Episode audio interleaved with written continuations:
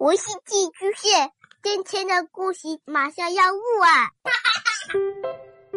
孩子的世界充满了色彩和欢乐，用有温度的声音讲你爱听的故事。白杨叔叔和大明的晚安故事。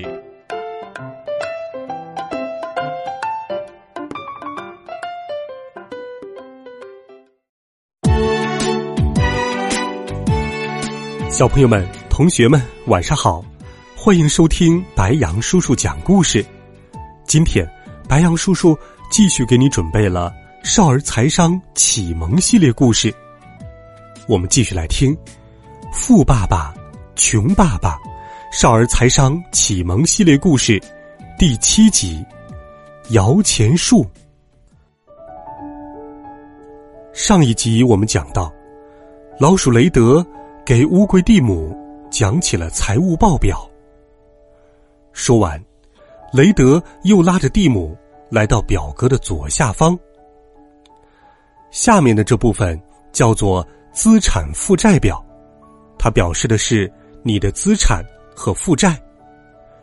雷德告诉蒂姆，一旦你知道了这些表的作用，你就能了解自己的钱是怎样在表中各个项目之间流动的。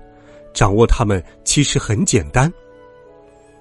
蒂姆越听越入神，雷德开始对利润表进行详细讲解。比如这张利润表，它记录了所有你赚来的钱，以及你每个月花出去的钱。对大多数人来说，他们赚进来的钱几乎全被他们的开销吸走了。但是，当你的收入超过支出的时候，你就有了多余的钱，这部分钱叫做现金流，它就是你每月月底剩下的钱，这部分钱才是你真正想要的。接着，雷德讲解资产负债表的部分，最下面的这部分叫做资产负债表，因为它列出了你的资产和负债。蒂姆突然提问：“呃，等等等等。”你刚才说的什么？呃，资产负债？原来，雷德刚才只顾着说收入、支出这些简单易懂的新知识，忘了专门解释资产负债这两个最最重要的新名词了。哎呀，对不起，资产就是把钱装进你口袋的东西，所以如果你购买了资产，它会为你带来更多收入。蒂姆点点头，好吧，这部分我懂了。但是哪些东西才是资产呢？资产可以是存款、公司，甚至是一套房子，或是其他类似我租给朋友的自行车那样的东西。如果它不需要你出力就能给你带来收入，那它就是资产。雷德尽量用最通俗易懂的话跟蒂姆解释“资产”这个名词。面对蒂姆这么一位勤学好问的好学生，雷德老师越讲越有激情了。现在我来说说另一边的负债：房子、车子的贷款、订杂志要付的钱，还有信用卡的还款，这些都是负债。雷德继续说道。当你为负债花钱时，花掉的钱就一去不返了。记住，负债会掏走你口袋里的钱。雷德告诉蒂姆，一旦理解了资产和负债是怎么回事，你很快就能判断一个人是不是真的有钱。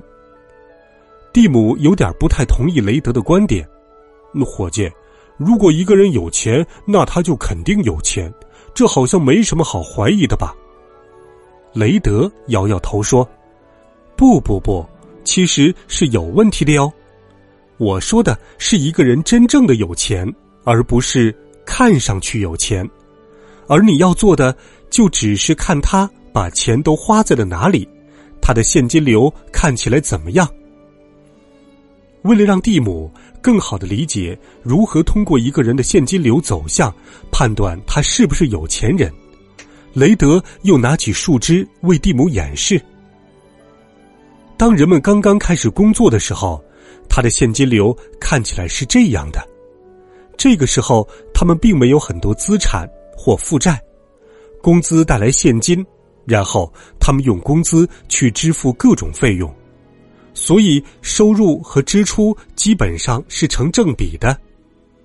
但是，一旦他们赚进更多的钱，他们就会开始买新房子、买新车子，随之而来的负债出现了，然后他们的现金流就会变成这样。急转直下，他们确实赚了更多的钱，但是花更多的钱买来更多的负债，这些负债很快就会把他们每个月的现金流全部吸光。蒂姆已经开始领悟到资产到底是什么了。呃，好吧，换句话来说，呃，最好是把钱花在买进资产上，对吧？因为资产会给我们带来更多的钱。